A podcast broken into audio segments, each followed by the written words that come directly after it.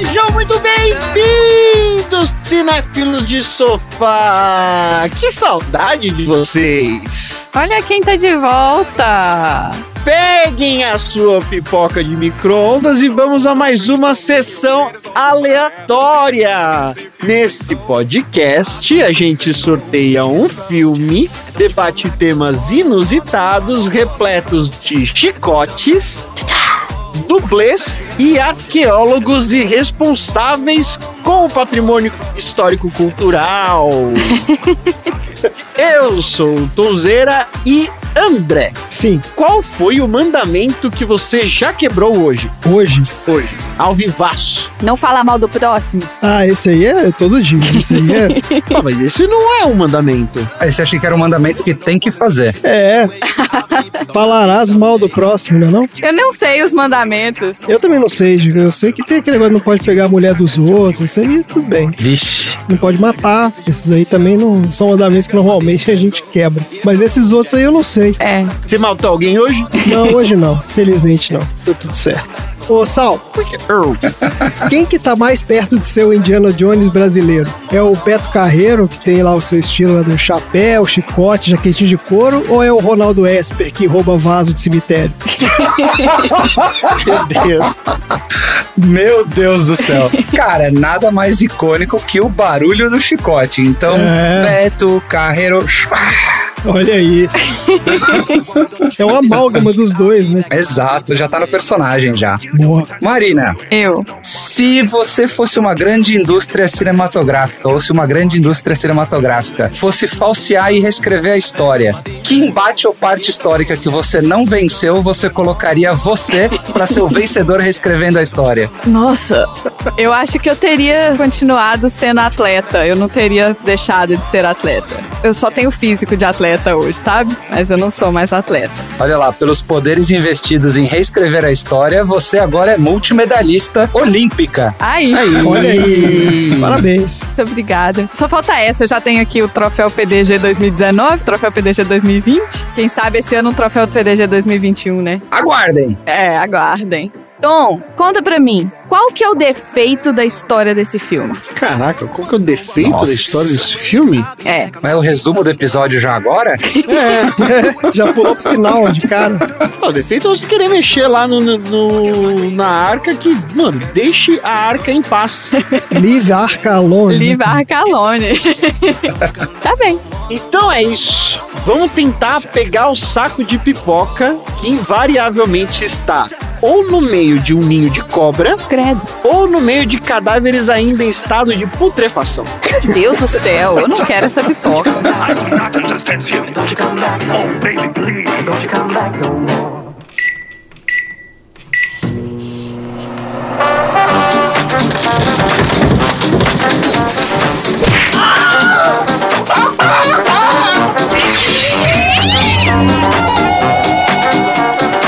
Sessão aleatória.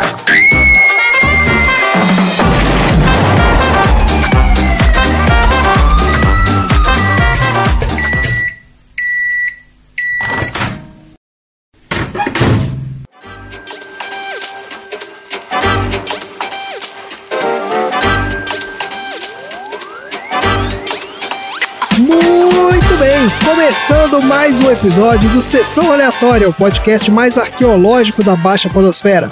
Esse é o podcast preferido dos arqueólogos que buscam artefatos mitológicos e têm um senso apurado de estilo. Porque aqui no Sessão Aleatória a gente já falou sobre civilizações perdidas, né? Como no episódio 30 do filme 2012, onde a gente fala sobre civilização maia. Já falamos sobre temas mitológicos, como no episódio 43 do filme Sem Floresta, onde a gente fala sobre as sete pragas do Egito.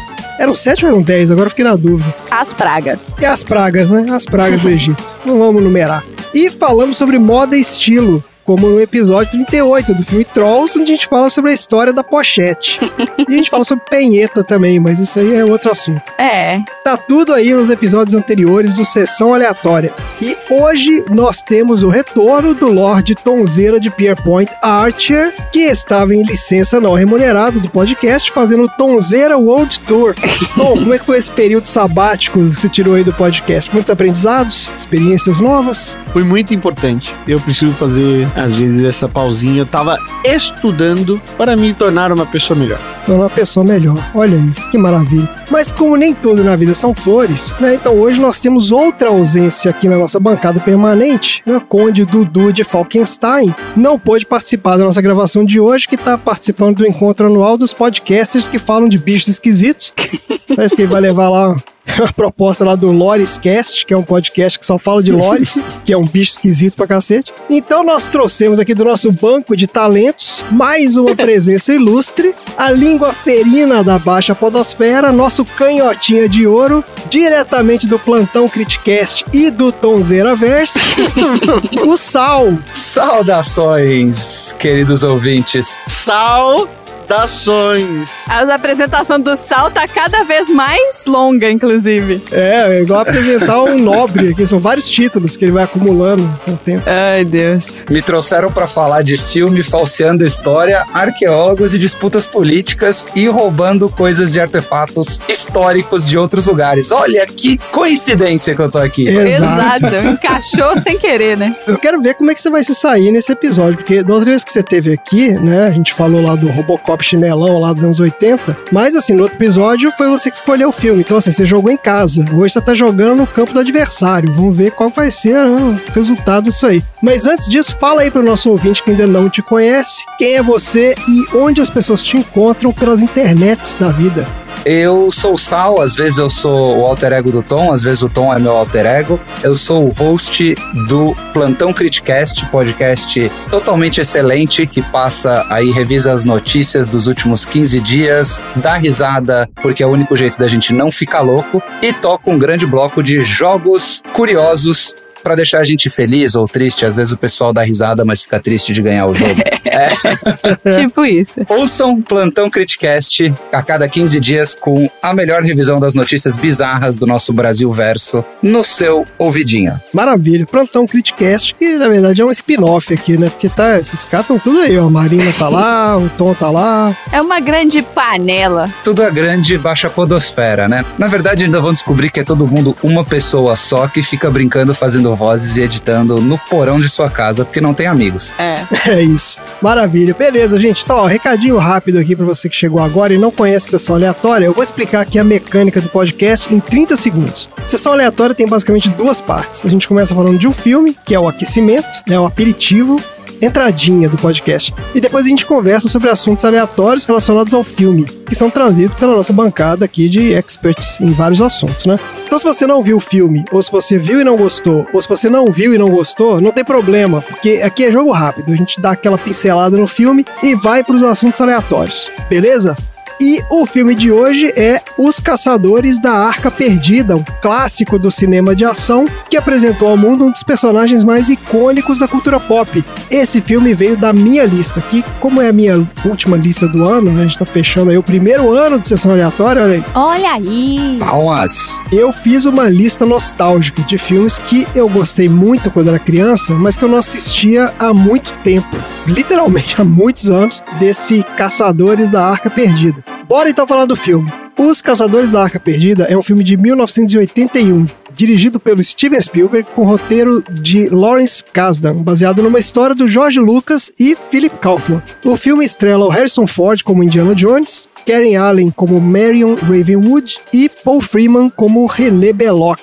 O Spielberg é considerado o diretor de maior sucesso comercial da história do universo. Nossa senhora. Exagero. Isso, os filmes desse cara, somados, já faturaram mais de 10 bilhões e meio de dólares. Senhor. Uau! E ele ainda não chegou perto do Elon Musk, né? Do... Não, aí, aí quando você herda uma mina de diamante na África que seu pai roubou das tribos, ah, né, beleza.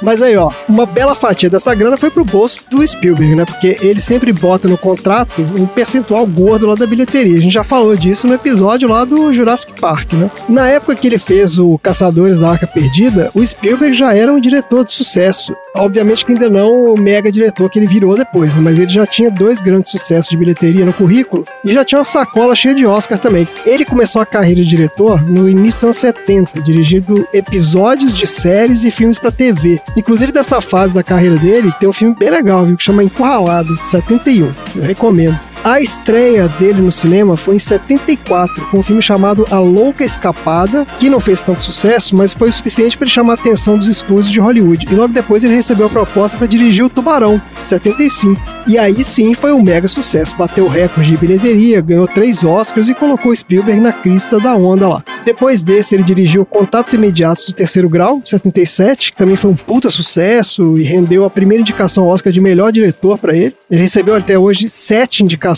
e duas premiações. E depois ele dirigiu uma comédia chamada 1941, Uma Guerra Muito Louca, esse filme de 79. E esse não fez muito sucesso, não. Mas o filme seguinte dele foi Os Caçadores da Arca Perdida, de 81. Então esse foi o quinto filme dele. E com o detalhe, ele tinha 35 anos na época. Olha só. Eu acho isso muito impressionante. A carreira do cara foi meteórica mesmo. E a gente já falou sobre outro filme dele aqui no Sessão Aleatória, que foi o Jurassic Park, né? No nosso episódio 6. Tá aí nas velharias do nosso feed. O Harrison Ford também é dos atores de maior sucesso comercial de todos os tempos. Ó. Os filmes dele já renderam mais de 9,3 bilhões de dólares, colocando ele em sétimo lugar na lista de atores de maior bilheteria da história do cinema. Aliás, você sabe quem é o ator com maior bilheteria combinada de todos os tempos? Quem? Alguém chuta? Não, o Will Smith? É Harrison Ford. Tom Cruise. Não, todo mundo errou, eles não sabe nada. Então é Adam Sandler. É o Samuel L. Jackson, cara. Olha aí. Olha lá. Ele foi o único ator que passou a barreira de 10 bilhões de dólares. Agora, por quê? Porque ele tá em tudo quanto é filme da Marvel, né? Nos MCU Ah, da mas vida. Ah, Aí, aí é mamata, Aí até né? eu. É, Aí até eu. jogou com Game Shark. É, me bota lá fazendo uma ponta lá de. De personagem coringa que controla a porra toda, que vai ter que aparecer em todos os filmes. Me bota de árvore lá fazendo um Groot, não sei o que aí nesses filmes todos que eu também ganho dinheiro. E ele tá na trilogia prequel do Star Wars também, que ele fez o Mace Windu. Então, se a trilogia prequel não é tão né, valorizada, digamos assim, pelos fãs, mas pô, fez uma grana também, né? Então esse cara tá aí nas duas franquias de maior bilheteria de todos os tempos. Aí é fácil também. Mas fechando então esse parênteses aqui, que não tem nada a ver com o filme, o Harrison Ford começou a carreira de ator em 66, fazendo figuração, né, que são aqueles papéis sem fala. E dessa época até o início dos anos 70, a carreira dele era basicamente fazer ponta em filmes e séries de TV. Só que a grana tava curta e tava difícil arrumar papéis interessantes, então ele ficou de saco cheio e desistiu da carreira de ator. Foi trabalhar como marceneiro. Daí ficava lá fazendo armário, hack de TV, deve ter ganhado a grana Quem também, porque esse nunca? negócio de marceneiro é caro pra cacete. É. Já contrataram marceneiro? pra Fazer serviço? Nossa, é absurdamente caro. Tá maluco. Fazer uma cozinha planejada pra você ver. É caro e demora horrores, assim. Demora, porque o cara pega um monte de serviço ao mesmo tempo e não consegue dar vazão, entendeu? É. Eu já saquei qual é desses marceneiros. É mais barato do que um outro cara que eu mandei procurar a Arca Perdida, mas assim, é, ainda é caro. É, Exato. Porra, caro pra cacete. Mas em 73 ele conseguiu o papel que mudaria a vida dele, né? Que foi num filme chamado Loucuras de Verão, que foi o segundo longa do George Lucas. E foi onde esses caras se conheceram. Daí, durante os anos 70, ele retomou a carreira de ator. Né? Diz, inclusive, que ele continuou um tempo trabalhando de marceneiros, que ele reformou o escritório do Coppola. A grana que o Coppola ganhou lá do Poderoso Chefão. Ele reformou o escritório dele lá e contratou o Harrison Ford pra fazer os armários lá do negócio. O Coppola dos Estados Unidos, o original, né? Tem outro Coppola? É, não, é só que os ouvintes do Plantão Criticast aí tem um Coppola que não sai da Ah, cabeça é deles, mas deixa É. pra lá. A gente tá falando do original, né? Vamos esclarecer pra não ter Não, dúvida. Fala sério. Tá Eu vou até pôr uma foto do Coppola correto no grupo dos aleatórios pra não ter dúvida. Coppola correto, por favor, do poderoso chefão. Essa é a sua opinião. Que é pra não dar margem. É, não é do, do Coppola lambisaco de bolsonarista. Oasis, o Oasis brasileiro. É, tá maluco. Mas o papel que colocou Harrison Ford no panteão aí dos grandes astros de Hollywood foi o Han Solo, né? Porra, Star Wars 77, na época se chamava Guerra nas Estrelas. Olha aí. O filme foi um fenômeno e a carreira do cara decolou, né? Depois ele fez inúmeros filmes de sucesso e papéis icônicos ao longo da carreira. Além de reprisar o papel de Han Solo 500 vezes nesses filmes de Star Wars aí, ele deu vida ao Indiana Jones, né? Começando nesse filme que a gente vai falar aqui, que é o Caçadores da Arca Perdida. Teve mais três continuações. E ele fez o Rick Deckard, né? Do Blade Runner, 82, e do Blade Runner 2049, em 2017. Ah, ele também foi o Jack Ryan, personagem lá do Tom Clancy, que ele representou nos Jogos Patrióticos de 92 e Perigo Real Imediato, de 94. O filme mais recente dele foi O Chamado da Floresta, 2020. Ninguém viu esse, É, então, eu, hein? né? Faço ideia do que você tá falando, Faço inclusive. ideia também. A câmara número 3 estava intacta, e a câmara intacta e os objetos que foram encontrados em outra área nos permitiram que. Eu te amo. Nos permitiram é, cal- calcular a época conforme calculamos. É, alguma pergunta?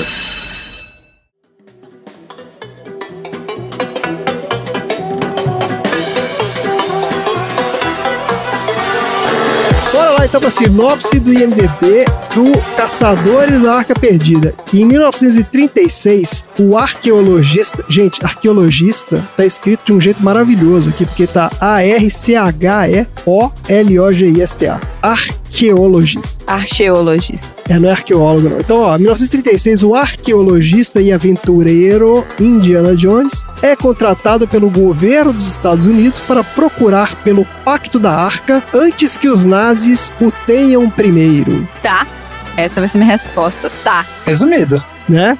O que, que é o Pacto da Arca, Marina? Eu não sei. Pô, tá na sinopse aqui, pô, como você não sabe? Eu só aceito. É por isso que eu falei, a minha resposta é essa. Tá. Tá, beleza. Em 1936, o Indiana Jones é um professor de arqueologia que, nas horas vagas, viaja pelo mundo roubando relíquias de sítios arqueológicos.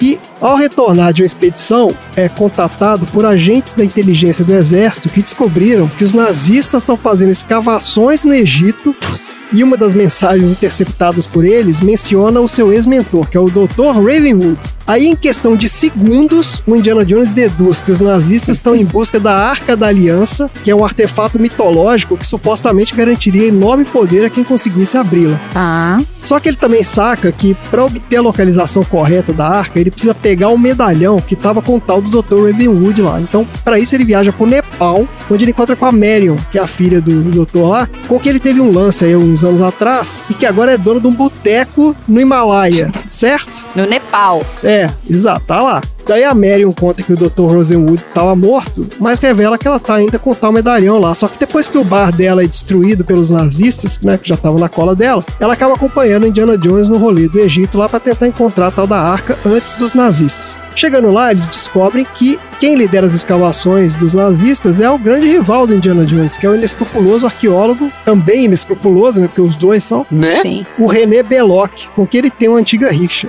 Então cabe ao Indiana Jones e a Marion encontrarem a arca antes do Belloc e evitar a qualquer custo que ela caia nas mãos do Hitler. E é isso o filme, certo? Certo. Pergunta maluca, que alguém não tinha visto esse filme aqui, não, né? Todo mundo já tinha visto. Eu confesso que eu nunca tinha parado pra ver esse filme inteiro. Olha aí. Comigo também aconteceu o efeito Lagoa Azul. É, É, eu eu vou assim. ser o terceiro, eu vou formar o mini crack aqui. Efeito Lagoa Azul é quando você acha que já viu o filme, mas não viu porra nenhuma. Exatamente. A hora que cai aquela cena clássica, né? Da bola, Da bola da bola rolando. rolando. eu Falei, caralho, já? Na sua cabeça isso acontecia muito mais tarde. Mas muito. Assim, com 10 minutos já tinha acontecido tudo aquilo que eu sabia que eu tinha visto no filme. Então vai, vamos lá, vou fazer uma rodada aqui. Marina, o que você achou do filme então, já que você nunca tinha parado pra ver direito? Ah, eu achei ok, assim. Eu entendo o sucesso que ele fez na época, mas essa geração agora não. Eu não digo isso, gente, por efeitos especiais, nada disso. Não tô falando de. Porque a gente sabe das limitações da época que esse filme foi feito. Eu tô falando que a história hoje já é uma história que dava para ser melhor escrita, sabe? Eu entendo que eles queriam fechar muito as coisas. Por exemplo, uma coisa que me incomodou muito, e todo mundo que já escuta esse podcast sabe o que, que eu vou reclamar, né? É. A personagem mulher, ela troca de roupa duas vezes vezes pra botar uns vestido branco, Nada a ver aquilo, né? completamente nada a ver. Whatever aquele negócio. Aí uma hora ela troca e bota ela de salto alto, de vestido decotado até a bunda. Aí outra ela achou uma camisola num barco onde só tem homem, uma camisola de seda branca, limpa. Porque assim, né? Num barco que ninguém toma nem banho. Enfim, já que ela era filha do cara e que ela tinha ido junto com o pai pro meio do nada, etc., ela podia ter tido um papel muito maior nessa descoberta, mas a gente sabe que na época, que mulher quer ter destaque, né? Não ia. Ah, o papel dela ali, com muita assim, é, donzela em perigo, né? É um pouquinho de atitude, ela tem um pouquinho de. Mas é muito de leve. assim, ela tá ali só pra ser um par romântico mesmo. Não faz muita coisa, não. Pois é. Mas olha só, é aquela cena bizarra dela trocando de roupa, inclusive que você falou aí de botar o vestido, eu li que ela supostamente ia seduzir o Belloc lá naquela cena, porque ela era meio bad girl também, entendeu? Assim, no corte final os caras limaram isso, mas o personagem meio que mudou também, diminuíram muito o papel dela, ficou tosco mesmo. É, não, eu entendo que na hora que ela aceitou vestir o vestido, ela tava já com aquela ideia de querer dar uma facada nele, entendeu? E dela usar que o fato dela aguentar beber, né, naquela época, que horror, mulher beber e tal. Isso aí foi legal. Então, assim, não foi à toa que ela vestiu o vestido, mas as duas roupas, além da roupa inicial que ela tava usando, era um vestido branco. É. Aí tem toda essa coisa do, ai, vestido branco, virgem, nananã, não sei o quê. Então, assim, ah. Nada a ver, né?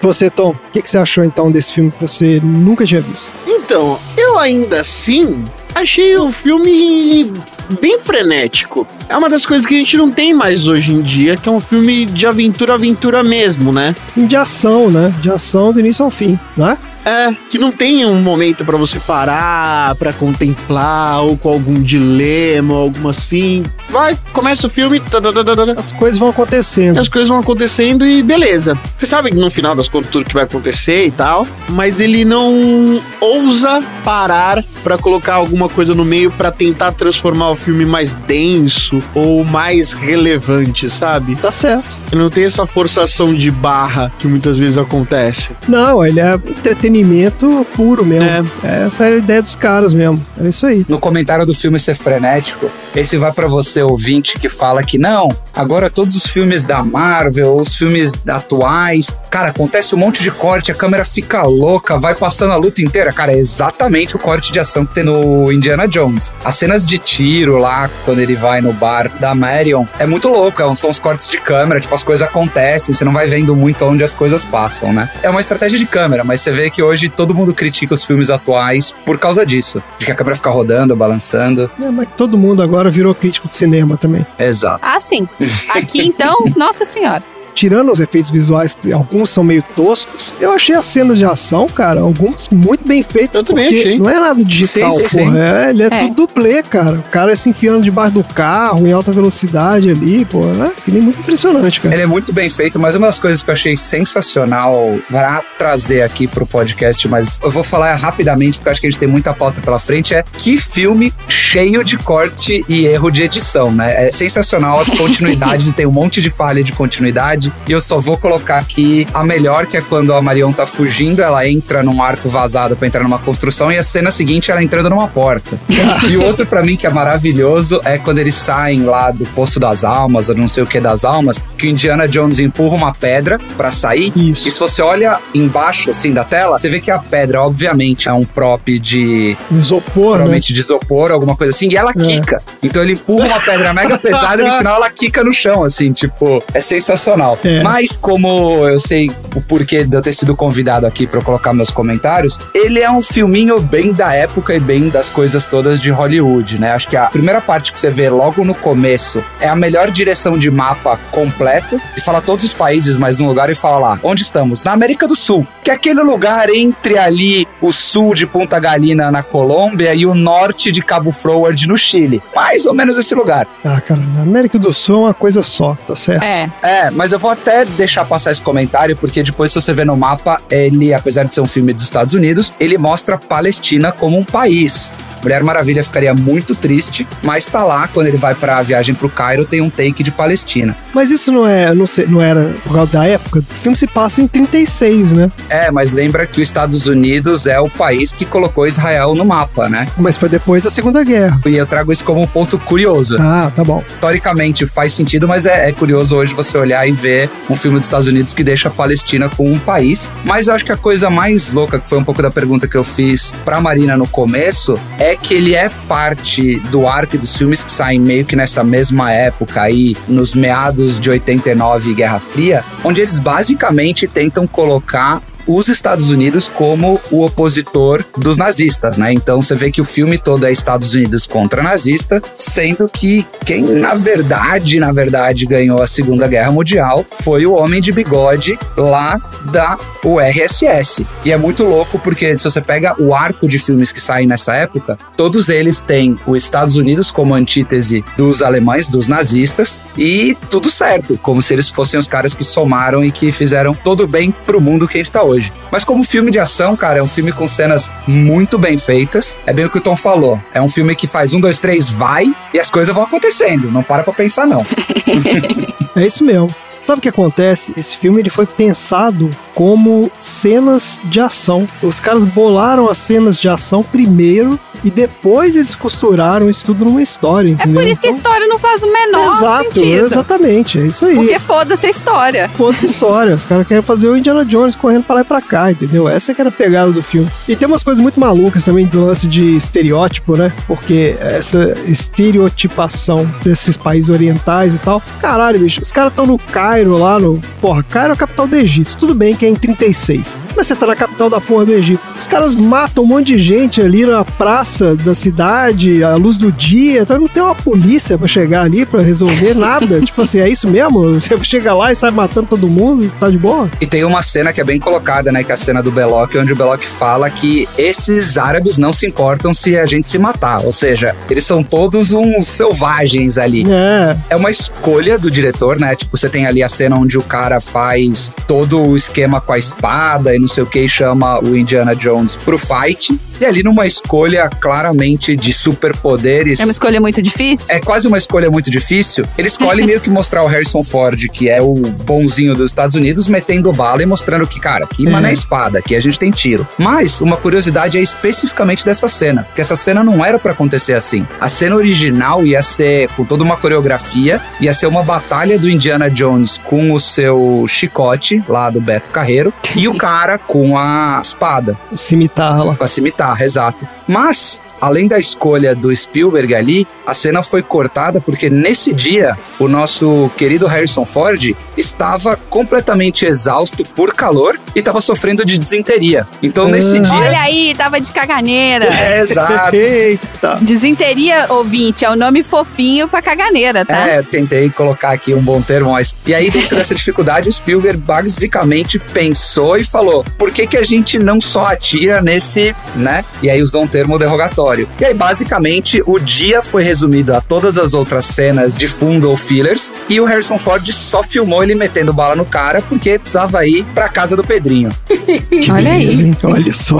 Ah, eu vou te falar, viu, gente? Pra provar que eu realmente sofri o efeito Lagoa Azul, já fui pego logo de cara de saber que o filme não se chamava Indiana Jones.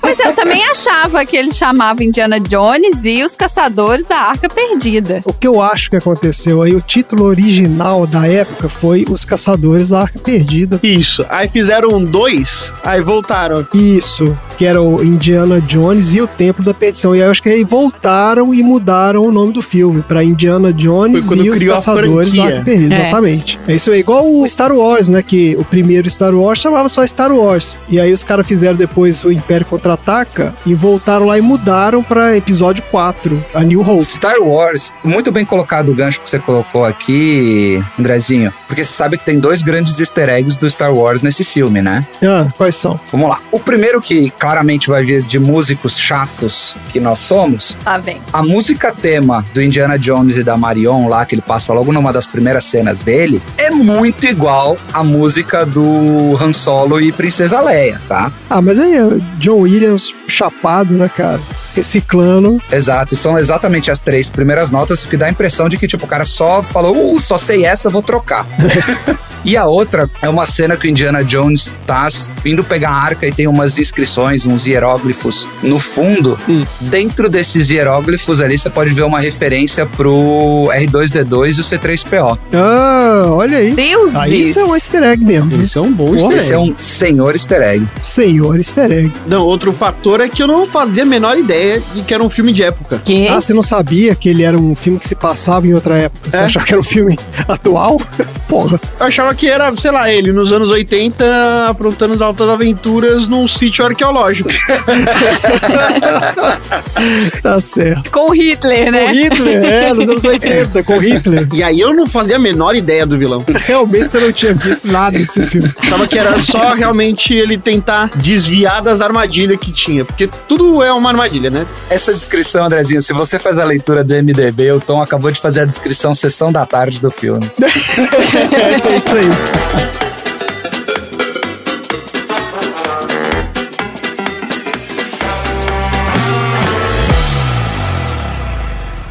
Os nazistas descobriram Tanis. O que Tani significa para o senhor? Bem, A cidade de Tanis é um dos lugares onde pode estar a Arca Perdida. a arca perdida? A Arca da Aliança, o baú que os hebreus usaram para carregar os Dez Mandamentos. Como assim? Está falando dos dez mandamentos da Bíblia? É, os verdadeiros Dez Mandamentos, as tábuas originais dos mandamentos que Moisés trouxe do Monte Sinai e as quebrou, se é que os senhores acreditam nessas coisas.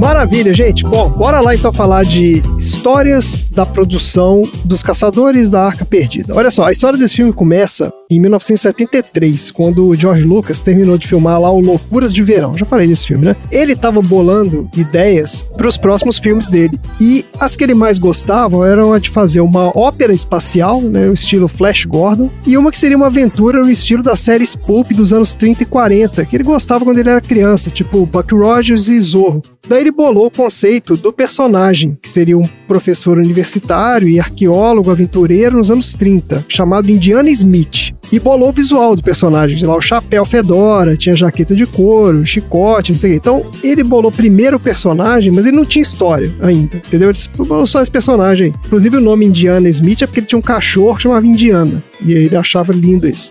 Daí, em 75, ele contou essa ideia pro Philip Kaufman, que era um roteirista e diretor, que era amigo dele. E esse Kaufman ajudou. Então, ele ia, tipo, dar uma arredondada na história, entendeu? Daí, ele fez umas mudanças no personagem, entrou com a ideia da aliança como sendo lá o MacGuffin do, do negócio, da história, e os nazistas como sendo os antagonistas e tal. E aí, o George Lucas ficou mega entusiasmado com a ideia. Queria filmar o negócio, tipo, vamos fazer esse filme. E ele queria que esse Kaufman dirigisse. Só que não rolou, porque o cara já estava comprometido com outro projeto. Daí o George Lucas resolveu pausar esse projeto aí e foi focar na outra ideia dele, que era a tal da ópera espacial lá, que acabou virando Star Wars dois anos depois, né? Aí olha só, na época da estreia do Star Wars, em 77, ele tava tão enlouquecido e tão tenso que ele falou: Não, eu não aguento, não vou ficar aqui pra estreia e tal. Ele pegou a família dele e foi pro Havaí tirar umas férias, tipo, no dia que ia estrear o filme, entendeu? Tipo, ele não vê qual seria a repercussão, porque ele achou que o filme ia bombar foda e que ia ser uma merda. E ele chamou o Spielberg e a esposa dele também pra ir com ele. Então, tipo, foram os caras tirar umas férias juntos. E ficaram lá, né, dando uma desestressada e tal, e trocando uma ideia sobre os filmes que eles iam fazer, não sei o que. E o George Lucas comentou sobre a ideia desse filme aí. Tipo assim, ah, ia chamar As Aventuras do Indiana Smith. Contou lá que ia ser um arqueólogo, aventureiro, não sei o que. E o Spielberg adorou a ideia. E aí, alguns meses depois, quando o tal do Kaufman lá, de novo, deu pra trás, né, deu um migué lá, falou que não podia participar do projeto, o George Lucas ficou de saco cheio e ligou pro Spielberg e falou que, lembra aquela história que a gente conversou lá? Pô, o cara, o diretor pulou fora e tal, você topa dirigir? E o Spielberg topou, tipo, topou na hora, adorou a ideia e tal. Daí os dois começaram a trabalhar no roteiro junto com o Lawrence Kasdan, que era um roteirista iniciante que o Spielberg tinha recém descoberto. E o lance é aquilo que eu comentei: o Spielberg e o Lucas ficavam malucos, bolando as cenas de ação. Tipo, não, vai pular de um avião aqui, vai pegar um tanque de guerra, e o tanque vai ficar rodando, e vai metralhar todo mundo, e vai ter perseguição no deserto, blá blá. E esse Kasdan, ele era o cara que tinha que juntar isso numa história, entendeu? Tipo, ele foi o cara que bolou e juntou aquelas cenas todas e montou a história que fizesse algum sentido. E aí os três ficaram semanas trabalhando juntos e refinando esse roteiro. E foi aí que o personagem mudou de nome também, porque o Spielberg detestava esse nome, Indiana Smith. Não, mas é zoado mesmo. Nome zoadaço, né? Bem zoado. Bem zoado. E ele não gostava do Smith? É. Aparentemente. Exato, então, é. Não, mas o problema é que existia um personagem já que chamava Nevada Smith. O personagem whatever, nunca ouvi falar nisso. Nossa, nome de estado. Nome de Estado Smith. Isso, Estado Smith. Estado Smith, assim como o estado de Will. Exatamente, Estado Will, é isso aí. E aí ele falou, pô, outro nome de Estado Smith não vai rolar. E aí eles, né, ficaram lá bolando a ideia, isso aqui chegaram no Indiana Jones. Aí todo mundo ficou feliz, pô, maravilha, é isso aí. Pro papel do Indiana Jones, eles queriam um ator relativamente desconhecido, porque eles queriam fazer já uma trilogia. Queriam um cara que topasse assinar um contrato para fazer três filmes. E eles achavam que um ator já estabelecido não ia topar, porque não é trouxa, né? Eles iam pegar um cara trouxa para fazer isso. Depois de considerar vários atores, a escolha ficou entre o Jeff Bridges e o Tom Selleck. Olha aí o naipe do negócio. E eles acabaram escolhendo o Tom Selleck. Pra quem não lembra aí, é o Magnum, né? E o cara adorou a ideia. Tava na pilha de fazer o filme, falou: não, beleza, eu topo. Só que o Tom Selleck tinha feito um piloto justamente da série Magnum pra CBS. E o contrato dele falava que se a CBS topasse fazer a série, né, até uma data X lá, tipo, ele ia ter que participar, entendeu? O contrato dele era meio assim: se os caras fizerem a série, ele tá dentro. Se não fizerem, beleza, ele tá liberado. Aí, faltando 10 dias para expirar o prazo, os caras, né, o George Lucas, o Spielberg, a galera do filme, foi lá conversar com o pessoal da CBS pra liberar o cara. Tipo, pô, vocês não falaram nada até hoje, né? Libera o cara aí pra gente fazer o filme. E aí os executivos, a filha da putagem dos caras, Ah, não. É, lógico. os executivos da CBS falaram, pô, peraí, George Lucas e Steven Spielberg aqui no meu escritório querendo contratar o Tom Selleck? Nem fudendo, vamos fazer essa série com o cara aí. E toparam fazer, cara, fizeram a série, na última hora decidiram fazer o negócio e tiraram o cara do filme. Deuses. Aí o Spielberg foi quem convenceu o George Lucas a trazer o Harrison Ford, porque ele tinha adorado a atuação do cara no Star Wars e achava que ele era perfeito pro papel. O George Lucas, primeiro que ele achava que o cara não ia topar o contrato para três filmes, porque ele não é idiota. E ele não queria ficar muito associado ao cara, porque já tinha feito filme com ele, falou, porra, vou ficar fazendo filme com o mesmo cara e tudo, mas no final das contas o Harrison Ford topou fazer os três filmes e todo mundo ficou feliz e bola pra frente, é isso mesmo. O filme estreou em junho de 81, foi um mega sucesso, ao contrário de todas as previsões, porque todo mundo esperava que naquele ano os grandes blockbusters fossem o Superman 2 e o 007 somente para os seus olhos. Era o filme novo lá do 007. Mas os Caçadores da Arca Perdida acabou deixando os dois no chinelo. Foi de longe a maior bilheteria do ano. Com um orçamento de 18 milhões, o filme fez mais de 389 milhões de dólares. Nossa senhora. Pois é. O filme ainda teve uma ótima recepção da crítica, sendo considerado um dos melhores filmes do ano, e fez muito sucesso no circuito de premiações lá. Recebeu nove indicações ao Oscar, incluindo melhor filme e melhor diretor, e ganhou cinco. Ganhou direção de arte, melhor montagem, melhor som, melhor edição de som e melhores efeitos visuais. Os efeitos visuais desse filme são legais mesmo, né? Tem aquela cena do- dos caras derretendo lá, que era legal pra caramba. Muito bem feito. E um detalhe, hein? Tá em produção agora, neste momento, enquanto a gente grava esse programa aqui, o quinto filme. Vocês viram isso? Ah, eu vi. É. Não. Quinto filme da série do Indiana Jones. Vai ter Harrison Ford no papel do Indiana Jones de novo. Previsão de lançamento em julho de 2022. Olha aí. Que beleza. Tá, né? Mas vai ter o outro menino lá? Que outro menino? Aquele do nome esquisito. Ah, o Shia LaBeouf, Esse aí. que fez o filho dele? Não, esse cara acho que tá fora. Acho que não vai ter ele, não. Eles mudaram de ideia, né? Eu acho que mudaram de ideia. Mudaram- Aquele cara é meio maluco também, né? O cara já se queimou pra tudo quanto é jeito em Hollywood, acho que não vai fazer filme mais, não. Mas é isso, gente. Maravilha, então. Bora pro troféu aleatório? Bora pro troféu. Bora!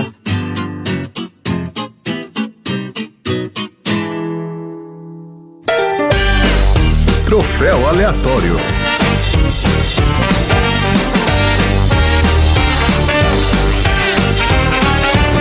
Maravilha, gente. Troféu aleatório. Ô Sal, você conhece o troféu aleatório? Troféu aleatório. O que é o troféu aleatório, Andrezinha? O que é o troféu aleatório? Não, eu sempre faço essa pergunta porque eu já não consigo mais descrever esse troféu de tamanho nível de perfeição e magnanimidade que ele tem. O troféu é como se fossem vários artefatos, coisas mais valiosas que vários artefatos que a gente não precisa explicar, porque o filme não precisa disso. Eles vão aparecer ao longo do episódio e você vai achar sensacional porque eles são brilhantes. É isso, perfeito. Não poderia ter sido melhor descrito. Literalmente brilhantes. Literalmente brilhantes. Brilhantes e brilhantes. E, e se tiver alguém de olho em roubar, tira o olho. É. É, maravilha, vamos lá. Todo mundo aqui, né, fizeram comentários aí em off, off the record, falando que esse filme tem uma quantidade absurda de troféus aleatórios. Quero ver. Tom, quais são os seus troféus aleatórios para os caçadores da Arca Perdida? O primeiro.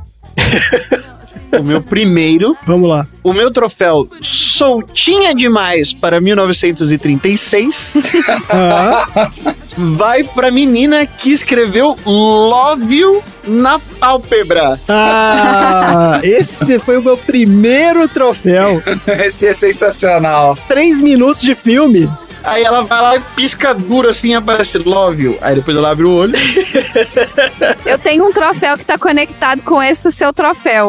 Ah, vamos lá então. Eu posso falar o meu troféu conectado? Pode falar, fala aí. O meu troféu, que ele faz parte do multiverso do Sessão Aleatória, Ah, que é o troféu Professor Aloprado, vai pro Indiana focando e tentando ler o que tá no olho dela, sabe? Com aquela cara de olha, você faz parte do multiverso. Ah, eu não estou entendendo o que está acontecendo. Ninguém nunca deu em cima de mim. Ó céus. É, ele tava perdidaço ali, né? Tava. Desculpa, Tom, pode continuar. Eu vou dar também o meu troféu conectado antes do Tom voltar, Ih, que é o, Ih, olha o- a aí. competição. Troféus primeiros três minutos. Tá tudo conectado. Quem não ganhou esse troféu soltinha demais, mas levou o segundo lugar de cachaça, carai, é a Marion tomando 14 cachaça no filme, né? Bem soltinha também pra época. Ah, porra. É isso aí. E são 14, eu contei.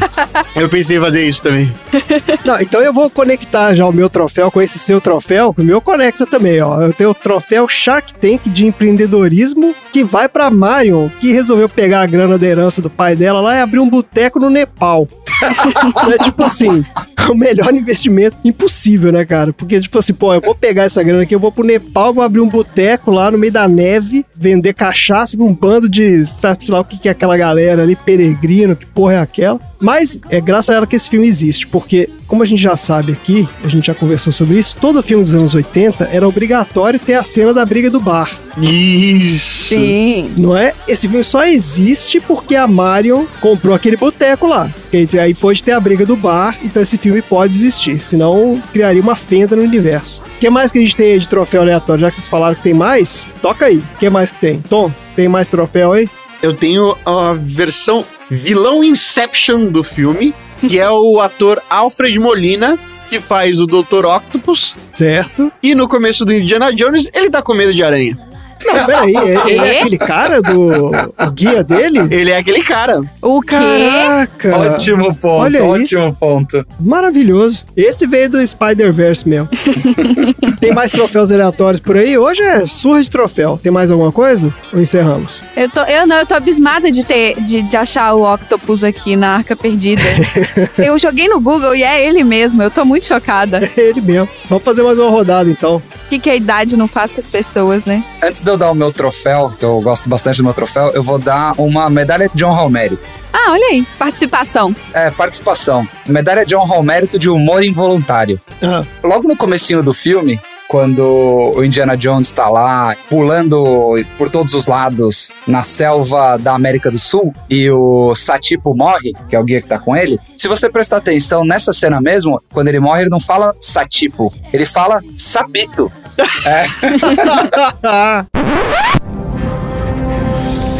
cara, eu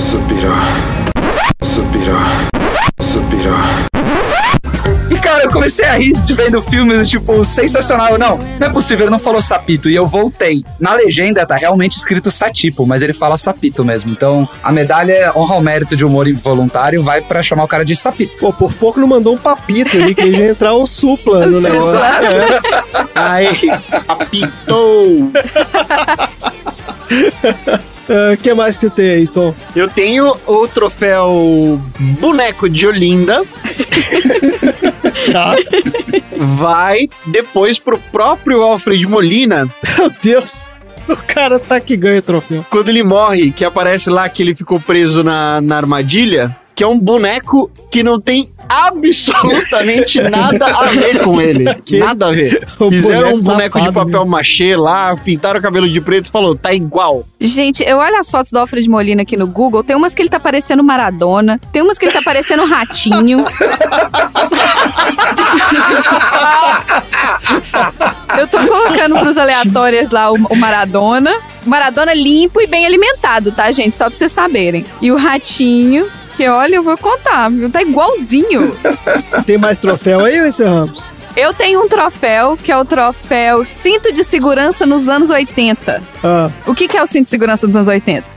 Nada, né? Nada, Proteção zero. Esse troféu vai pras crianças cercando ele, defendendo ele de ser alvejado por um monte de balas. Na hora que eles entram no, no bar, tio, tio, vem É. cá, vem cá, e cercam ele. É cena de filme, porque se fosse alguém que quisesse matar mesmo, foda-se as crianças. É peneira de criança. exato, porque aquele árabe, né, o amigo deles lá, um filho da puta, né? Porque ele pegou a criançada e falou: gente, tá vendo onde tá aquele monte de gente com um fuzil ali? Vai lá pra frente daqueles caras É. pra eles não matarem Indiana Jones. Agora, que loucura, né, cara? Você mandar criança pra, uns, pra um bar cheio de cara armado. Pois é, é. anos 80 mesmo. Eu tenho o meu troféu, o troféu da noite que eu quero dar, ele tem até um nome especial, cara.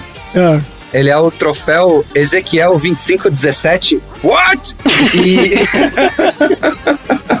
que isso, cara? esse troféu, quando, quando a pessoa que for premiada ganhar, ele vai poder comemorar comendo um Royale with Cheese. Ah, olha aí. Esse prêmio vai pro Jack, o piloto de avião que resgata o Indiana na América do Sul, que faz o Indiana falar assim que chega no avião: There's a snake on this plane, Jack!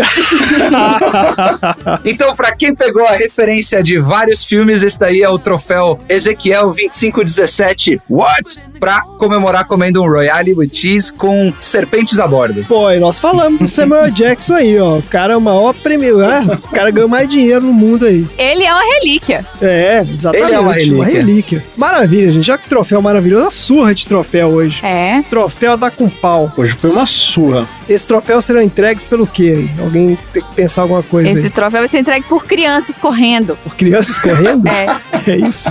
Isso. Suco dos 90. É, é isso aí. Maravilha, então. Agora é a. Marina, nós temos recados hoje? Temos recado.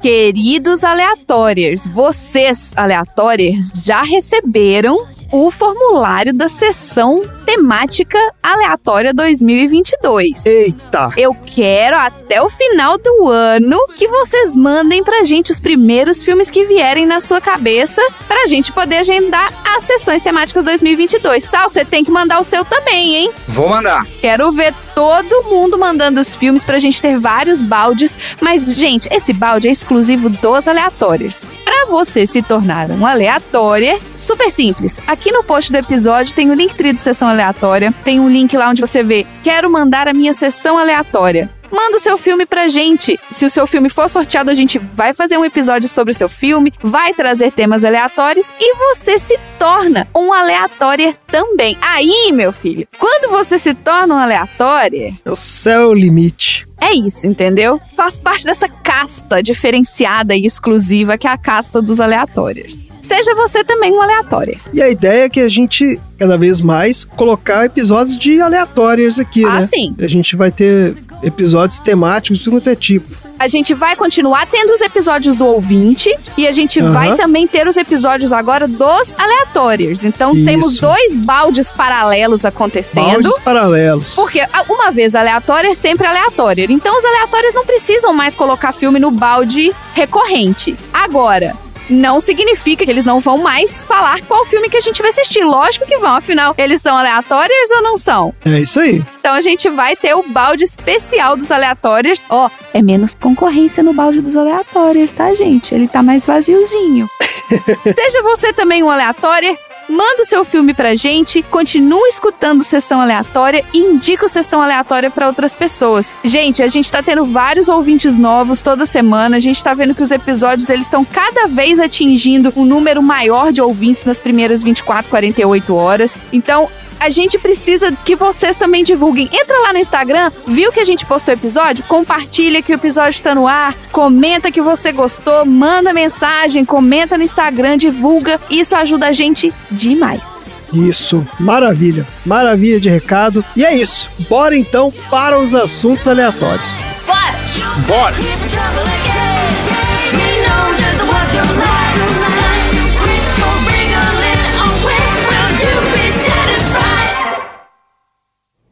Indiana Jones. Eu sempre soube que algum dia você entraria pela minha porta. Nunca duvidei disso. Alguma coisa me dizia que era inevitável. O que está fazendo aqui no Nepal? Preciso de umas peças que seu pai conseguiu.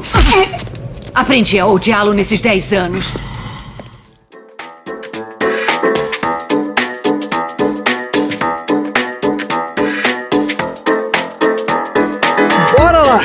Assuntos aleatórios. Vamos então para o nosso prato principal. O prato principal de hoje, a culinária egípcia, ela é muito similar ao que a gente chama de Areia. Não, é comida árabe, né? Que na verdade é, assim, são pratos de várias origens ali daquela região, né? Do norte da África e do Oriente Médio. Ô, Sal, você gosta de comida árabe?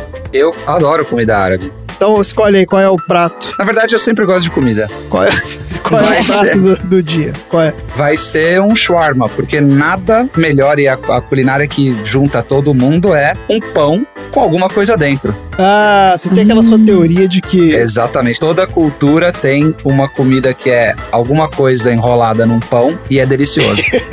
Isso aí. Maravilha, shawarma então, que é uma, um pão que enrola coisas dentro, Mas esse não é o shawarma. Não é? O shawarma, ele é, na verdade, aquele pão sírio, que é aquele pãozinho mais altinho, onde as pessoas cortam no meio, aí o pãozinho fica com aquele vazio preenchido por um recheio. Tá. Não é um trequinho enrolado, né? Não é um, um recheio enrolado numa massa fininha, que é o kebab. Tá ótimo então. Kebab também pode ser aberto, eu vou usar 10 segundos para defender meu caso. É gostoso. Pronto. Maravilha, tá ótimo. Beleza, Tom, qual é o assunto aleatório da semana? No filme de hoje, nós vimos um trabalho muito importante do nosso querido Indiana Jones, que vai até o Egito para conseguir resolver o encontro de um grande tesouro da humanidade. Um outro grande tesouro da humanidade, também situado no Egito, foram os Dez Mandamentos. Que também é o meu filme preferido. Sim, sim, nós sabemos disso. Os 10 mandamentos do Chaplin e os 10 mandamentos. Vocês acham que já não colocaram esse filme lá no baldinho dos ouvintes, né? Esse filme o Tom tem até o DVD dele. Eu tenho o Blu-ray, O Blu-ray. mais de 40 horas de extra. Nossa senhora. E, e tem a narração do Ed Macedo. Deuses, cara. Tem pregações exclusivas do Edir Macedo só pra esse Blu-ray. É assim, gente, toda vez que tem o Tom no episódio, a gente vai ter referências ao Edir Macedo. Toda vez que o Dudu tá no episódio, a gente vai ter referência ao Terry Crew. É isso. É isso, é, são os ídolos, né? Cada um com as suas prioridades. Vamos lá, Tom, manda ver aí. As pragas, como é que é o negócio aí do Egito? 10 mandamentos. Vamos falar sobre os 10 mandamentos. Olha que legal.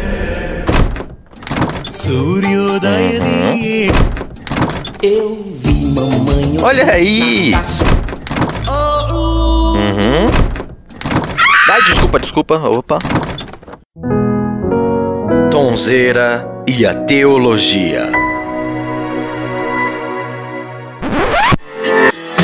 Lá, então, vamos dar um refresh, né? A gente não lembra mais quais são, a gente tá quebrando esses mandamentos. É, vamos dar um check, inclusive, pra ver se a gente não quebrou nada. Isso, a gente não tá, não tá sabendo. Exatamente. Vou passar rapidamente sobre os 10, mas já deixando bem claro: Hum. os 10 mandamentos, primeiro, eles variam de acordo com a religião, e além disso, em alguns momentos eles não são necessariamente 10, mas podendo chegar também a 19. Ah, Mas- não, aí mas- começou a mas- confusão. Oi. E eu vou falar sobre essas curiosidades mais pra frente, mas a maneira de você sintetizar em 10 tem explicações que eu vou falar mais pra frente. Mas repassando aqui, o mais conhecido do Brasil, que é os 10 mandamentos segundo o catolicismo. O primeiro deles é adorar a Deus e amá-lo sobre todas as coisas. O segundo, que é não usar o santo nome de Deus em vão. Falhou. Tenta de novo, já quebrou o segundo. Eu quebrei o primeiro já. O terceiro, que é santificar os domingos e festa de guarda. Aí tá uma das primeiras variações. O quarto é honrar pai e mãe. O quinto é não matar. Mas esse não matar, ele tem algumas derivações também podendo ser. É não matar, nem causar outro dano no corpo ou na alma de si mesmo ou ao próximo. Mas aí tá parecendo aquela lei do Asimov lá do robô. Um monte de condição. É que pro robô, se você montou o robô, você é Deus, né? Opa, olha aí. Calma aí, que agora ficou dramático que apareceu um pernilongo. Bateu. Esse é um drama mesmo. O sexto é guardar castidade nas palavras e nas obras. A gente vai falar mais sobre isso. Não furtar, Boa. não levantar falso testemunho. Fake news, olha aí. Depois, de novo, guardar castidade nos pensamentos e desejos. Ué, duas vezes a mesma coisa? Não, não, não. O 6 é não pode falar e fazer. O 9 é não pode pensar e desejar. Isso.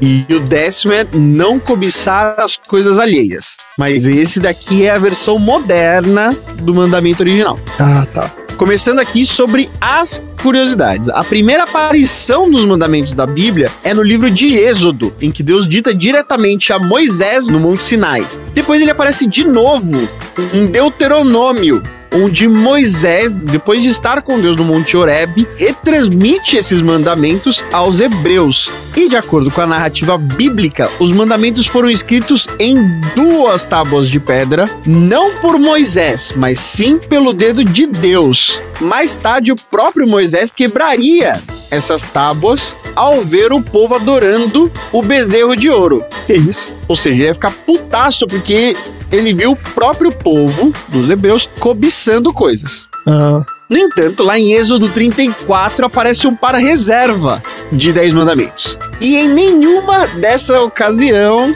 alguém fala: estes são os 10 mandamentos. hum, Só está escrito: estes são os mandamentos. tudo bem, até aí alguém pode contar lá e viu que são 10.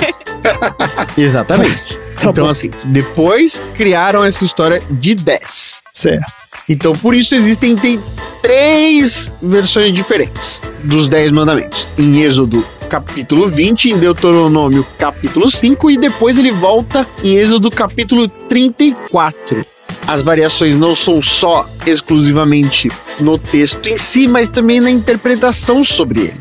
Por exemplo, aquilo que é chamado o guardar os domingos, na verdade é uma tradução daquilo que era considerado como o sabá. Ah, Vocês conhecem bem do Black Sabbath. É, do Ozzy. isso. O sabá é o dia do descanso, mas de acordo com diferentes religiões, é considerado o dia do descanso, tanto o sábado como também o domingo. Varia de religião para religião e interpretação de principalmente quando foi criado o mundo. Certo.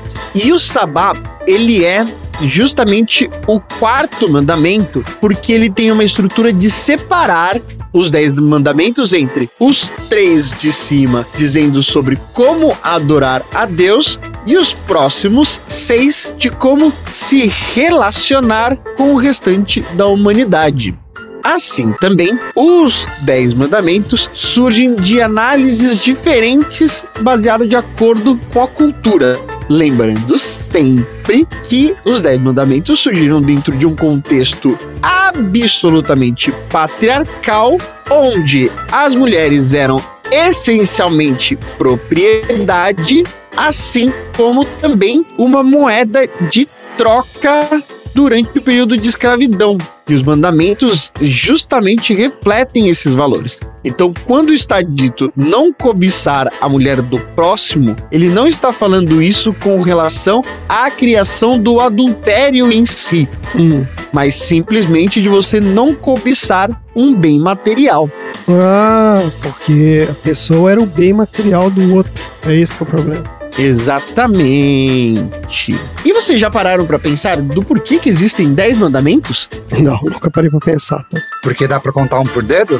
Essa é a possibilidade mais simples de se analisar, mas na verdade, na Bíblia, o número 10 indica a completude das coisas. Não só existem os 10 mandamentos, mas também os 10 alguma coisa, assim como no BuzzFeed, já foi repetido mais de 240 vezes diferentes na Bíblia. Como, por exemplo, a nossa dúvida no começo do episódio, que foram as 10 pragas no Egito. Olha lá. Eram 10. Eram 10 Eu pragas. sempre confundo isso. É. Assim também como a parábola das 10 virgens do Novo Testamento. Essa eu desconheço. Quando estamos falando sobre o sexto mandamento, que significa não matarás, ele está levando em consideração o assassinato, mas ele não considera a guerra ou os crimes capitais. Eu não sabia disso, velho. Matar durante a guerra e matar como punição a um crime capital Tá valendo. Tá beleza. Na verdade, essa tradução do não matarás em possibilidade alguma é uma tradução mais moderninha. Ao contrário do que muitas religiões barra pesadas e ultraconservadoras dizem, o sétimo mandamento que fala não cometerás adultério Hum. pensado estritamente na moralidade do casamento, porque existem muitas religiões aí de pastores bem mequetrefes que não fizeram teologia no mesmo lugar que eu fiz, que vai dizer que o adultério significa também ter relações entre pessoas do mesmo sexo, o que não faz o menor absoluto sentido. É o famoso fiscal alheio, né? Fiscal do rabo. É isso aí. Exatamente. Mas os caras usam esse mandamento pra fazer homofobia? É isso que eles usam? Tudo que precisar usa, né, cara? Pensa que os caras inventam qualquer coisa aí. Usa qualquer Não, pois bosta. é, é óbvio que vão inventar qualquer coisa. Mas isso aí eu não imaginava que era, se baseavam nisso, porque isso realmente fala nada, né? Sobre. Não tem nada a ver com homossexualidade, isso aí, pô. Não, o adultério para esses caras é absolutamente qualquer tipo de relacionamento que você tem fora do casamento. Mas você pode ser gay e casar, porra. Não, não pode não, jamais. Nessa mesma religião você considerar que um homem e um outro homem ou uma mulher e uma outra mulher podem se casar. É porque aí, deixa eu complementar com umas linhas aí, o ponto tom. Isso, na verdade, sai porque tem várias traduções, várias interpretações diferentes, né? Porque o que hoje a gente tem como as escrituras é basicamente um monte de tradução de um livro inicial. E aí tem umas, vamos dizer assim, umas traduções minimamente suspeitas ou intencionais que colocam e, e equiparam aí todas as coisas a poder ter relações com pessoas do mesmo gênero tem uma construção e tem uma escolha de quando que essa tradução começou a passar para dar esse entendimento aí que o Tom comentou. Tá certo. E por fim, falando ainda sobre esses desvios de tradução, um dos mais incertos é justamente ainda nesses últimos que vão falar sobre a importância da castidade, porque a palavra original em hebreu é uma palavra difícil de ser traduzida. É uma palavra, sei lá como se fala isso, mas está escrito covet. Covet em hebreu tem dois significados diferentes. Um pode ser a conotação de desejo sexual e o outro que é a repulsa pelo desejo sexual. Hum, Então aí dá margem para você tentar entender de que ou você não deve ser uma pessoa muito desejosa ou você não poderia ter repulsa pelo desejo. Difícil de entender o que os caras queriam, né? Não tava ajudando muito. Exatamente. Alguns outros, como o não levantar falsos testemunhos e o não furtar, é um desses que possuem, assim como não matar, diversos artigos na lei. Então você tem uma lei e aí embaixo você tem algumas outras observações mais específicas. Então, quando você fala sobre não levantar falso testemunho, você está dizendo que você não pode A. faltar com a verdade ou B. falar mal do próximo de maneira a criar um tipo de embaraço. Não pode futricar. Esse que é o negócio. É o famoso menina você não sabe. É isso. E de não furtar, a gente também tá falando de, inclusive, injustamente guardar para si algo que não é seu, mas também danificar aquilo que é o bem do próximo. Então, não furtar é um pouco mais complexo do que a gente imagina que fica imaginando roubar sem que a pessoa saiba. Tá bom. E é isso. E é isso? Encerramos os 10 mandamentos? É isso aí. Tá ótimo. Eu fiquei lembrando daquela cena do. Tem um filme que, se eu não me engano, chama A História do Mundo, que é uma comédia escrachada dos anos 70, eu acho. E aí o, aparece lá o Moisés, Deus fala com ele, né? Vou te dar os mandamentos aqui e tal. Ele sobe lá na montanha. E aí ele começa a escrever os mandamentos nas tábuas, ele sai com uma porrada de tábua, um monte de tábua. Aí ele tropeça e cai, começa a quebrar aquele monte de tábua, tudo aí ele, cá, no final só sobram duas inteiras, assim. Aí ele pega as duas e fala, ah, vai essas aqui mesmo. E aí, tipo assim, por isso que eram só 10. É a his- a história do mundo do Mel Brooks, esse filme. É, isso aí, a história do mundo, isso mesmo. É uma das piadinhas que eu lembro desse filme aí. Tá ótimo, gente, maravilha. Tom, foi bom essa imersão aí nos 10 mandamentos? Foi maravilhoso. Fiquei sabendo de maneira um pouquinho mais profunda sobre algumas coisas que a gente tenta levar pra nós, mas a que a gente acaba não fazendo. Maravilha, gente. Bora pro próximo assunto aleatório.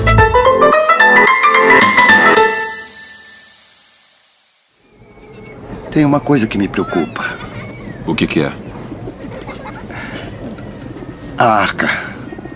Se ela estiver em Tanis, significa que nenhum homem deve mexer nela. A morte sempre a cercou. Ela não é deste mundo.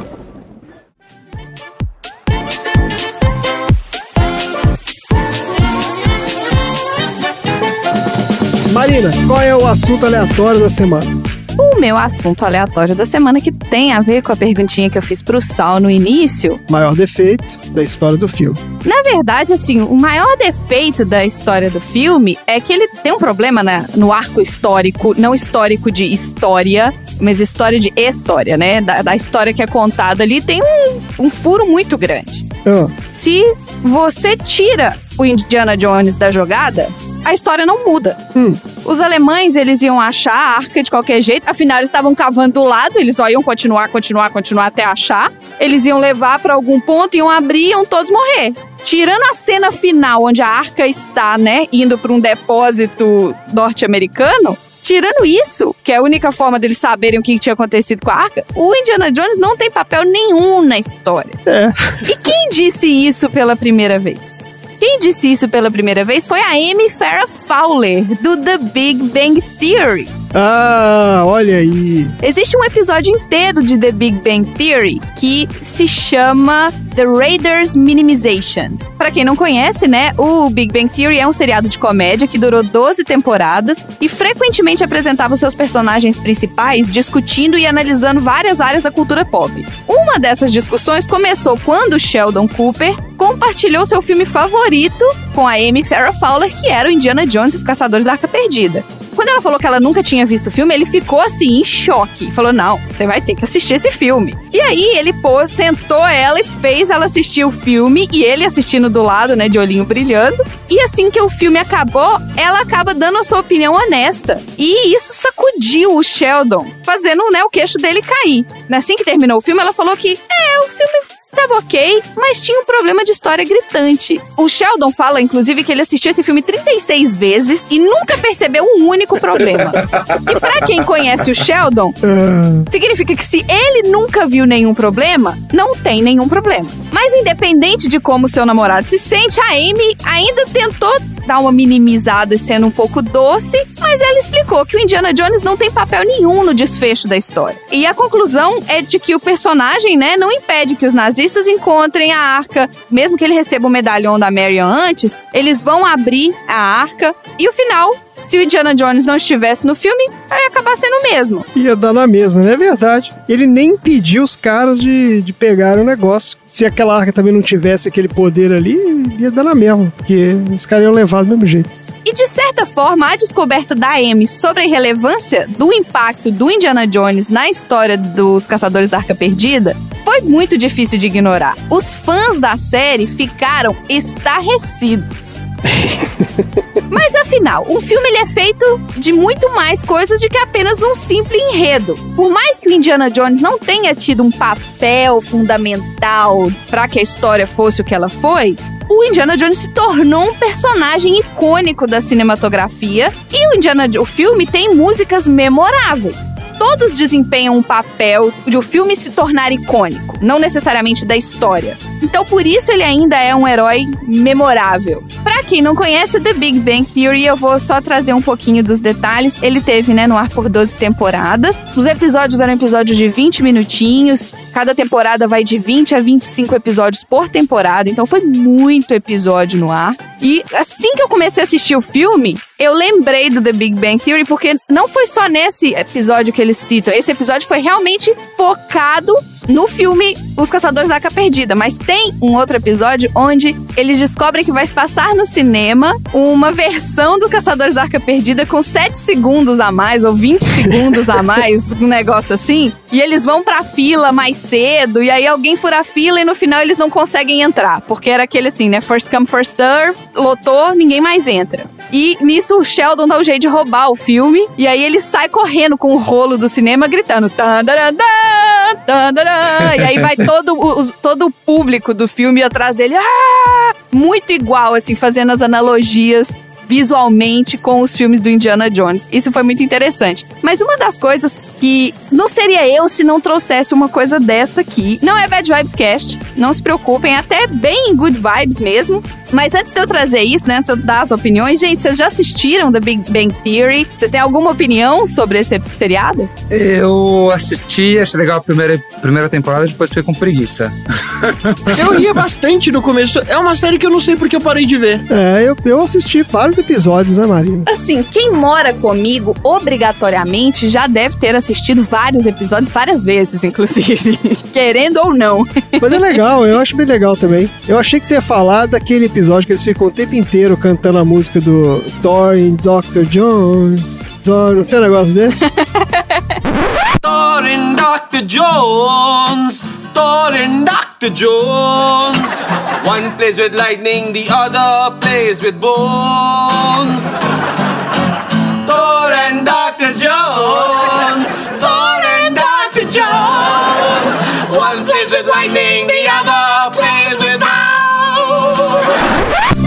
Então, também tem várias analogias do, né, do Indiana Jones. Tem uma hora que tem os barulhos do chicote, que eles baixam um app que Ah, faz o, o barulho do do, chicote. e faz assim, né? Então, assim, é um seriado que eu gostava muito. Eu chorei no episódio de encerramento, assim, foi, eu achei maravilhoso. Achei que foi igual o Tom, encerrou com energia lá em cima, entendeu? Foi muito bom, encerrou no lugar certo, no momento certo. E esse seriado, ele estreou no dia 24 de setembro de 2007. Mas o seriado que efetivamente foi ao ar foi o segundo piloto. O primeiro piloto nem foi pro ar. Era uma estrutura completamente diferente, que tinha uma outra personagem mulher, mas o Jim Parsons, que é o cara que faz o Sheldon Cooper, e o Johnny Galek, que é o cara que faz o Leonard, eles entraram tão bem no personagem, eles se encaixaram tão bem naqueles personagens que eles resolveram reescrever. Aí trouxeram aquele Coco como a Penny, trouxeram o Kutrapali e o Wallowitz para fechar esse quinteto das primeiras três temporadas. Mas vamos falar do Show Me the Money! Fazia episódio que não tinha esse grito. Tom Cruise tá no seriado também? Que, que hora foi pra isso? Entrou no portal, entrou no portal. Eu vou falar o nome dos personagens pra ficar mais fácil de vocês visualizarem quem que é. Nas primeiras três temporadas, a Penny, o Leonard e o Sheldon eram os artistas principais e eles recebiam 60 mil dólares por episódio. Tá bom, Nada mal, né? tá ótimo. É, na quarta temporada subiu pra 200 mil dólares por episódio. Lembrando que tem entre 17 a 25 episódios por temporada. A temporada dura um ano. E ainda tinha um adicional de 50 mil nas três temporadas seguintes. Então, né, na quinta, na sexta e na sétima, foi subindo. Na sétima, eles já estavam ganhando 350 mil dólares por episódio. Tô até emocionado, eu tô triste por eles. Será que eles ganhavam, tinha um cafezinho também? Uma copa com cafezinho, que eles podiam pegar Eles um tinham lanche? camarim, sim, tinha, tinha tudo. Já em 2013, a Maim Bialik e a Melissa Rauch, que faziam os papéis da Amy Farrah Fowler e da Bernadette Rostenkowski, elas já estavam atuantes na série, elas faziam parte do, né? Elas eram personagens, digamos assim, secundários, não faziam parte desse. É, Elas viraram parte do cast principal, né? Viraram, elas entraram. A Amy entrou pra ser o que seria uma Sheldon mulher, pra mostrar que ele poderia se relacionar. A Bernadette entrou pra ser um, um relacionamento do Howard. E elas acabaram ganhando gosto, né, do público e ficaram. Quando elas entraram, elas faziam de 20 a 30 mil dólares por episódio. E aí, os contratos novos delas em 2013 dobravam isso. Chegavam até 60 mil dólares por episódio. Mas na sétima temporada, o Leonard, a Penny e o Sheldon, eles estavam ganhando 0,25% de todo o dinheiro que a série fazia. Ah, eles começaram a ganhar participação no rendimento do negócio. Sim, e retroativo. Senhor! Que isso? Porra, esses caras são bons de negociar contrato, viu? Pô, parabéns pra eles. Então, chegou ao ponto de que a partir da oitava temporada, eles estavam ganhando um milhão de dólares por episódio. Eita, aí sim. É meio pouco, né? O quê? É, eu fico, eu fico até triste. Eu fico até É, triste sabe por por quê? eles. Fico preocupado com o bem-estar desse pessoal, né? Eu não sei o quanto o podcast tá pagando pro Tom pra ele achar que isso é pouco. É, tô então, preocupado. eu quero Licença não entender. remunerada. né? Isso não ganha É porque a última temporada de Friends eles já ganhavam um milhão por episódio. Levando-se em consideração que eram 10 anos antes. É, tem isso. né? Mas, ó, o Friends foi 10 temporadas, Big Bang Theory foi 12 e isso era na oitava. Mas o Big Bang Theory não chegou a ser um fenômeno igual o Friends também. Então, ele chegou, assim, ele foi, fez muito sucesso e tal, mas o Friends foi, porra, foi muito mais, né? Então acho que não dá pra comparar também. É verdade, né? Afinal, uma série sobre seis adultos imaduros brancos da classe média. Não tinha como dar errado. Seis amigos que se encontram todo dia. Quando que isso acontece? Tom, quando foi a última vez que eu encontrei com você, Tom? A gente tá falando de malhação? Mas olha, eu quero trazer um plot twist carpado aqui, que é o seguinte. Ah, Quando eles renegociaram o salário deles para a oitava temporada, eles incluíram o Simon Helberg e o Kunal Nayar, que eram o Howard e o Kotrapali, do Raj, eles incluíram eles nos contratos. Então, os dois começaram também a ganhar um milhão de dólares por episódio. Então, o cachê dos cinco principais passou a ser um milhão de dólares por episódio a partir da oitava temporada. certo. Da décima temporada, desculpa, foi na décima temporada que todo mundo tava ganhando um milhão. Só que aí em 2017, eles cinco tiveram 10% do salário deles retirado para que a Maim Bialik e a Melissa Hout tivessem o salário delas equiparado ao deles. Entendi. Então eu achei isso super legal, porque você dificilmente. Gente, eu já vi mulheres fazendo isso, tomando um pay cut pra poder subir o salário de todo mundo. Mas você vê homens fazendo isso é muito raro. Mas eu fiquei até impressionado, porque pensando assim, até parece que o estúdio tava passando por dificuldades e não dava pra igualar sem ter que cortar o- salário dos outros, né? Sem Ah, cortar o salário dos caras, né? É, Pois foda, é. né? Aí é executivo também, né? Isso foi uma das coisas que eu achei mais interessante, assim, porque eles acabaram virando uma família, né? Os atores acabaram virando uma família, assim como deve virar, né? Você imagina, você conviver com uma pessoa por 12 anos da sua vida no todo dia, você acaba, né, convivendo. Então, assim, eu acho que uma das partes mais interessantes pra mim, além de todas essas coisas que de produção, é que eles trouxeram várias figuras da cultura pop pra série. Uma das últimas pessoas, figuras, da, eles trouxeram inclusive o Stephen Hawking, quando ele tava vivo. Ele fez várias pontas no seriado, mas uma participação, que só pra encerrar a minha participação aqui, uma participação muito interessante foi a do Mark Hamill. E aí, quando ele recebeu a convite pra fazer uma ponta no Big Bang Theory, ele, claro, quem que eu vou ser? Aí ele recebeu a resposta: Não, você vai ser você. Você, vai ser o Mark Hamill, ator, que fez. Ele, nossa, esse é o pa- pior papel que eu já fiz na minha vida. Porque ele nunca tinha representado ele mesmo, entendeu? É o Mark Hamill, é muito gente boa. É, e ele fez o papel de Mark Hamill celebrando o casamento do Sheldon com a Amy. Olha aí. Foi um episódio muito engraçado, onde ele perdeu o cachorrinho dele, o Wallowitz achou. Ele falou: "Ah, o que, que eu posso fazer pra compensar? Bingo, ele colocou o Mark Hamill pra celebrar o casamento. E aí, quando o Sheldon e a Amy receberam a certidão, ele falava assim: Olha, eu tenho um autógrafo do Mark Hamill na minha certidão de casamento e tal. Achei muito interessante isso. E eu acho que assim, é uma série que me lembrou muito a faculdade, sabe? Todos esses caras dessa série, assim, me lembravam muitas pessoas com quem eu convivi quando eu fiz faculdade. Cara, eram todos assim, esse pensamento muito analítico, a timidez, não sei o quê. E você vê o desenvolvimento do personagem, eu achei, assim, muito interessante. Já tem problemas hoje, né? A galera já tá problemificando o fato deles terem colocado piadas da religião judaica porque o Howard é judeu, deles terem estereotipado o Raj Kutrapali porque ele é indiano. Mas tudo é produto da sua época, né? Eu acho, inclusive, que é uma série que melhorou do- com o tempo, porque eu não sei se você tinha essa mesma impressão, mas acho que na primeira temporada, ele, talvez a primeira e a segunda. É, eles, a, no primeira temporada a Penny era uma idiota. É, era muito aquele estereótipo da loura burra, né? E dos nerds. A gostosa que é burra e os caras que são mega inteligentes, mas que são socialmente incapazes e tal. Então era muito. Era um pouco bobo nesse sentido. E depois mudaram isso? Ela foi ficando mais esperta ao longo das temporadas e começaram a colocar aquelas outras meninas também, que aí, porra, é, eram muito mais interessantes, né? É, a Bernadette é biomédica, é doutora, a Amy também é neurocientista, então assim. E eram personagens engraçados que interagiam com os outros caras, zoavam os caras e tal. A Bernadette é demais. Ela é. É, pô, isso foi muito legal. Então deu uma amadurecida também nesse sentido, né? É o que é comum, né, porra? 13 anos de seriado, pô. O negócio quando começou era o mundo era de um jeito e depois, pô, as pessoas vão melhorando, né? Se espera, pelo menos. Esse é meu assunto aleatório da Big Bang Theory. Alguns segredinhos de The Big Bang Theory, que é um seriado que eu gosto muito.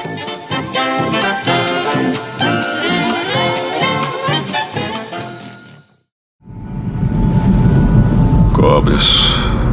Por que tinha que ter cobras, meu Deus? Áspides. Muito perigosas. Você vai primeiro.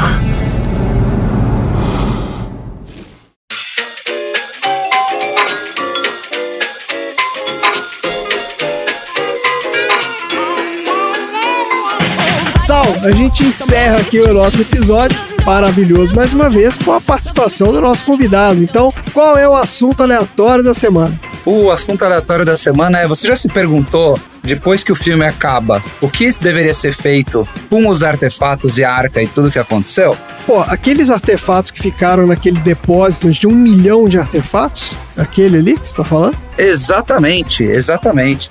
Então, a notícia, a informação, a discussão de hoje é: a Alemanha restituirá arte saqueada à Nigéria. Então, o primeiro disclaimer que eu vou fazer aqui é: eu não estou fazendo nenhuma comparação de quem eram os vilões do filme, quem eram os artefatos, como eles foram adquiridos, nem nada, tá? Isso é por conta do ouvinte.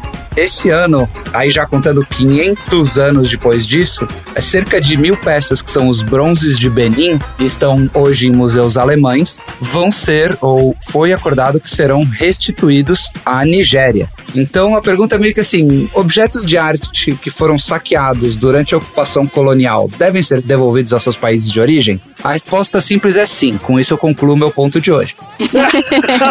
É isso que eu ia falar, sim. Então é Pergunta isso, é chega essa, por pô? hoje. Passando por essa pergunta muito difícil de ser respondida e que já foi respondida, hoje parte dos símbolos, na verdade, principais do que era aí o reino de Edo, que é onde hoje está a cidade de Benin e na atual Nigéria, estão expostas no Museu de Berlim, na verdade. Vários deles foram vendidos entre Europa e Estados Unidos e a maior coleção dos bronzes de Benin se encontra hoje na Alemanha. E desde abril desse ano, a Fundação do Patrimônio Prussiano concordou em devolver essas peças para a Nigéria, onde eles serão expostos no Museu do Edo.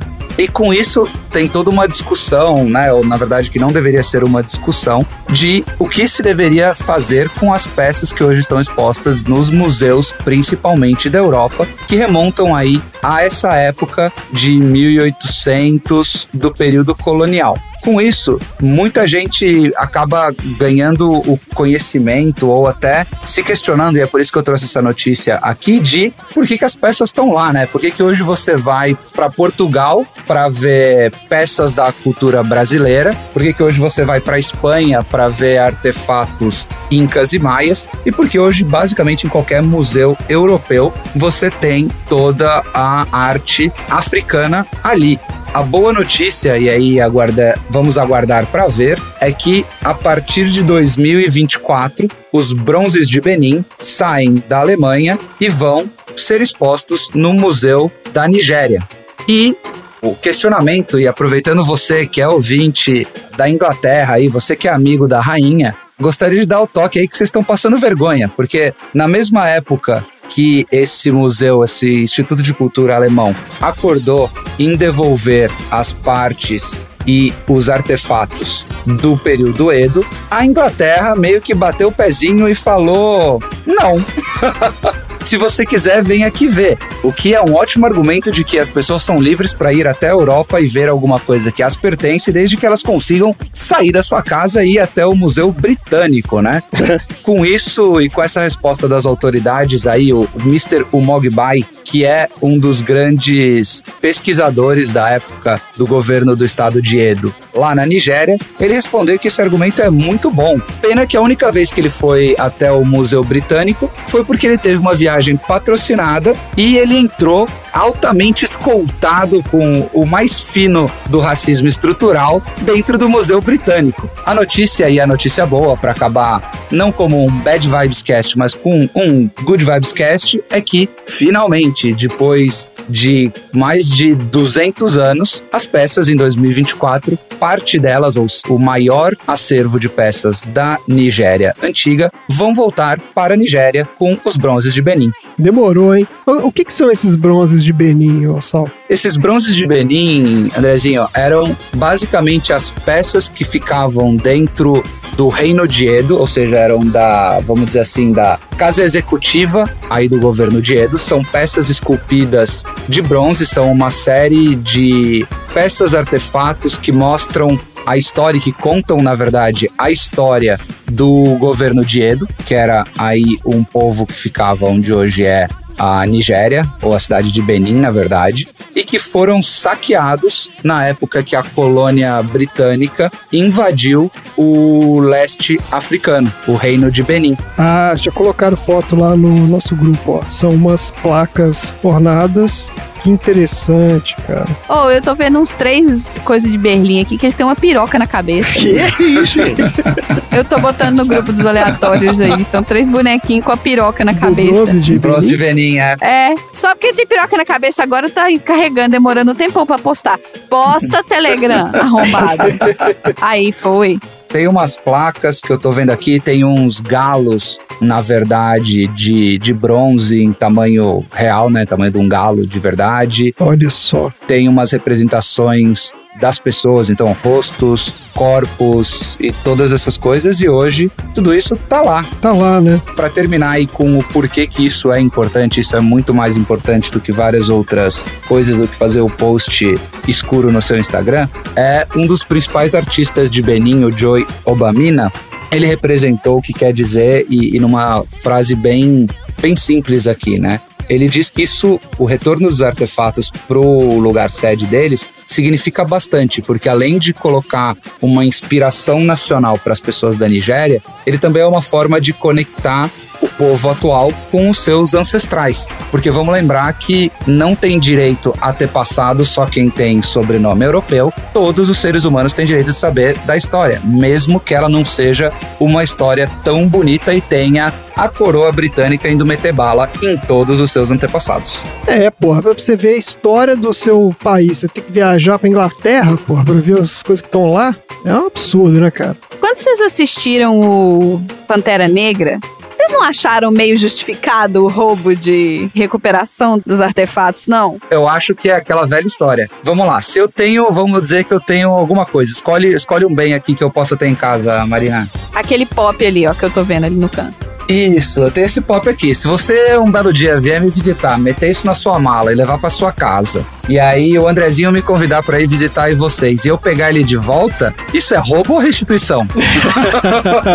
é, isso aí, ó. É uma excelente pergunta. Eu entendo que os meios estavam errados, porque eles estavam literalmente matando quem tava na frente. Mas recuperar as, as coisas que são parte da sua cultura, que são parte da sua história. Uma coisa, por exemplo, tem alguns museus, inclusive em São João del Rei tem um museu muito interessante que é o Museu da Princesa Isabel, se eu não me engano, que ele tem várias peças que foram trazidas e largadas para trás pela coroa portuguesa. Uhum. Aí já trouxeram pro seu país, largaram como se fosse lixo, beleza. Agora, levar do A pro B é foda. Múmia, os caras levaram as múmias todas lá pro. Ah, inclusive você sabe por que, que as pirâmides do Egito estão no Egito, né? Por quê? Porque não deu pra levar. Porque elas são grandes e pesadas demais pra levar pra Europa. é, exato. É, tanto que tudo que tinha dentro os caras levaram, inclusive parede. Tem parede lá, porra. Os caras pegaram um pedaço de parede e botaram lá no museu. Tipo, esse aqui tava lá no, sabe, na cidade tal, no Egito, caramba. É impressionante mesmo, né? A cara não queima, não, né? Na hora que você olha assim, a cara deles não queima de estar expondo isso, não. E cobrando ingresso.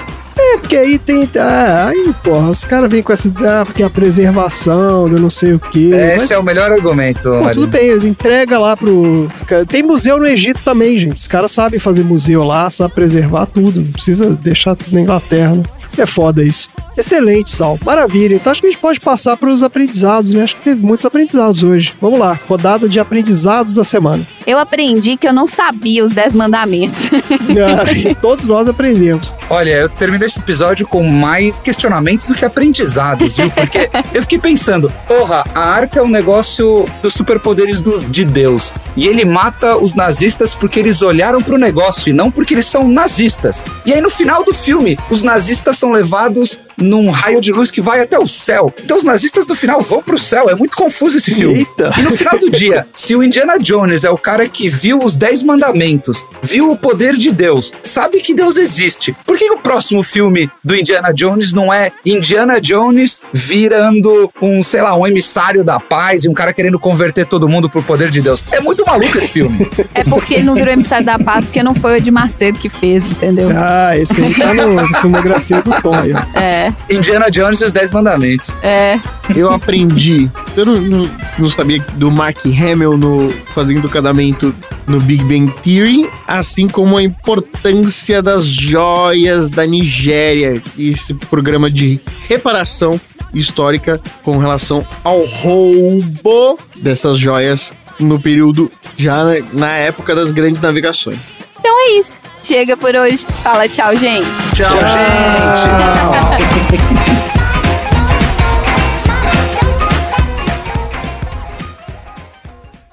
Fim da. Muito bom então, gente. Bora pro próximo assunto aleatório. Vamos lá, vamos lá. Minha, meu questionamento pro assunto aleatório de hoje Pera, é. pera, pera, pera. Eu tenho pera, que fazer a deixa. entrada. Opa, tá bom. Tá bom, perdão. Só resetar aqui. Pausa o- pra vivo. Não falo mais também. Então é isso. Chega por hoje.